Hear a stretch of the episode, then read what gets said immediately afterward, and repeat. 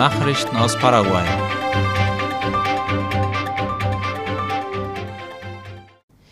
Die Staatsanwaltschaft hat mehrere gleichzeitige Razzien im IPS durchgeführt. Darüber berichtet Ultima Hora. Die Durchsuchungen fanden heute früh im Zentralkrankenhaus des Fürsorgeinstituts IPS und in der Klinik Boquerón in Asunción statt. Das Rechnungsprüferamt hatte Unregelmäßigkeiten in Bezug auf Vermögenswerte des IPS festgestellt. Laut dem Staatsanwalt Nestor Coronel werden alle Dokumente beschlagnahmt, die im Zusammenhang mit den angeblich verschwundenen Vermögenswerten stehen. Davon seien mehrere schon viele Jahre zurück erworben worden, so Coronel. Zudem untersucht die Staatsanwaltschaft Unregelmäßigkeiten im Zusammenhang mit den Bauarbeiten beim Krankenhaus IPS in Gavi. Dort seien Arbeiten ausgeschrieben und bezahlt, jedoch nicht ausgeführt worden, erklärte der Staatsanwalt. Im August letzten Jahres hatte der Rechnungshof festgestellt, dass die Rentenkasse keine ordnungsgemäßen Belege aufzeigen konnte für Zahlungen in Höhe von mehr als einer Milliarde Guaraníes. Der Prozess zur Regulierung des Gesetzes über öffentliche Auftragsvergabe ist ein Stück weitergekommen. Darüber schreibt das Nachrichtenportal OI. Die Fortschritte bei der Ausarbeitung des Gesetzes Nummer 7021-2022 meldete demnach das Ministerium für Wirtschaft und Finanzen. Mehrere staatliche Institutionen trafen sich heute, um bestimmte Punkte festzulegen im Zusammenhang mit der Bereitstellung von Informationen. Das Ziel ist die Schaffung zweier Register, eines von Personen, Firmen oder Institutionen und ein weiteres von Endbegünstigten der vergebenen Aufträge. Beides soll dann auch mit dem staatlichen Lieferanteninformationssystem verknüpft werden. In Asunción findet an diesem Wochenende die internationale Tourismusmesse FITPAR statt. Wie Ultima Hora ankündigt, eröffnet die Ausstellung am Freitag, dem 13. Oktober, im Kongresszentrum Mariscal in Villa Mora. Es gibt verschiedene Tourismusangebote sowohl für Fachleute als auch für das Publikum im Allgemeinen.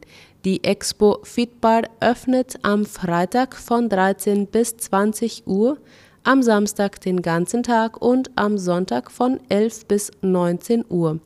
Unter anderem gibt es künstlerische Darbietungen, das traditionelle Fitbar Festival und auch kulinarische sowie touristische Angebote. Die Tourismusmesse FITPAR ist eine der wichtigsten Veranstaltungen der Welttourismusorganisation WTO.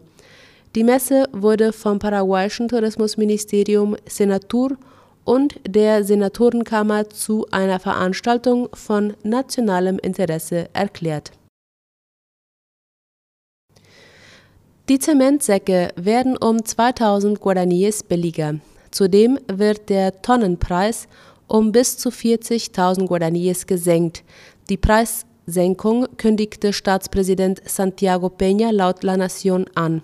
Sie betrifft den Zement, der in der staatlichen Zementindustrie INC hergestellt wird. Der Bausektor sei der Schlüssel zur Ankurbelung der Wirtschaft und zur Schaffung von Arbeitsplätzen, hieß es zur Begründung von Seiten der Regierung. Wer ist Armando Javier Rotella, der angebliche Leiter des Rotella-Clans? Armando Javier Rotella begann im Jahr 2021 mit seiner kriminellen Geschichte, die ihn zum gefährlichsten paraguayischen Kriminellen der heutigen Zeit werden ließ. Darüber schreibt Ultima Hora. Er gründete den Rotella-Clan, eine kriminelle Organisation, die er vom Gefängnis Takumbu aus leitet. Dort verbüßt er eine 19-jährige Haftstrafe wegen Drogenhandels. Als Rotella festgenommen wurde, war er bereits nach Bañado Takumbu umgezogen, wo er seinen Einflussbereich einrichtete. Rotella wurde von seinen Nachbarn geschützt, die ihn für einen großzügigen Mann hielten, der der Gemeinschaft helfe. Im Jahr 2011 gelang es der Polizei, ihm auf die Spur zu kommen. Rotella wurde dann in seinem Haus in Bañado Sur verhaftet. Ein Jahr später gelang ihm zusammen mit acht weiteren Personen die Flucht aus dem Gefängnis in Misiones. Im Jahr 2016 wurde Rotella wieder gefasst und zieht seither die Fäden seiner Organisation von seiner Zelle aus. Am 17. März 2020 wurde er wegen Drogenbesitzes und Handels zu 19 Jahren Haft plus 8 Jahren Sicherheitsmaßnahmen verurteilt. Nachrichten aus aller Welt.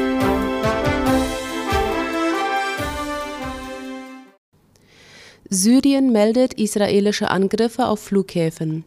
Und zwar auf die wichtigsten Flughäfen in der Hauptstadt Damaskus und in der nördlichen Stadt Aleppo.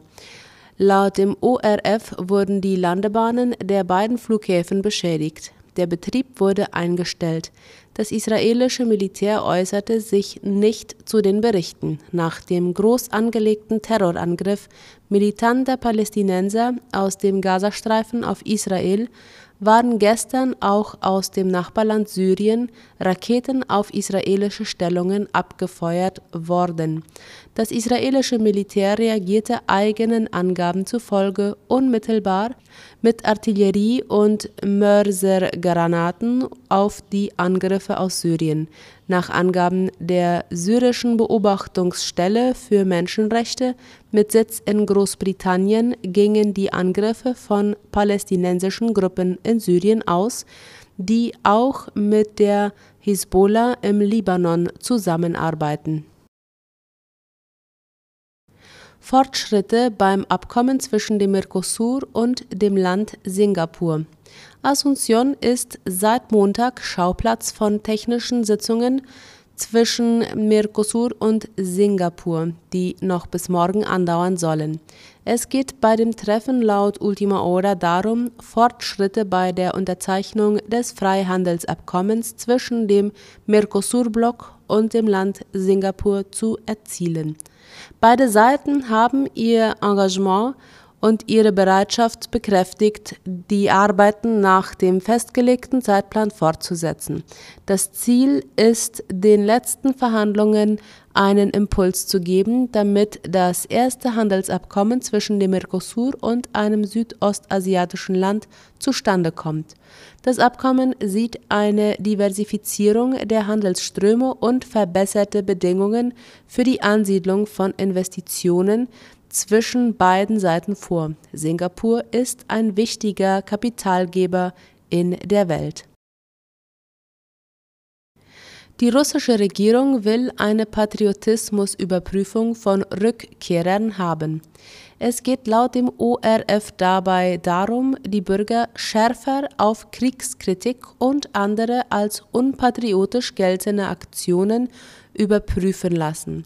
Den entsprechenden protokollarischen Auftrag an die Staatsanwaltschaft verabschiedete die russische Regierung heute.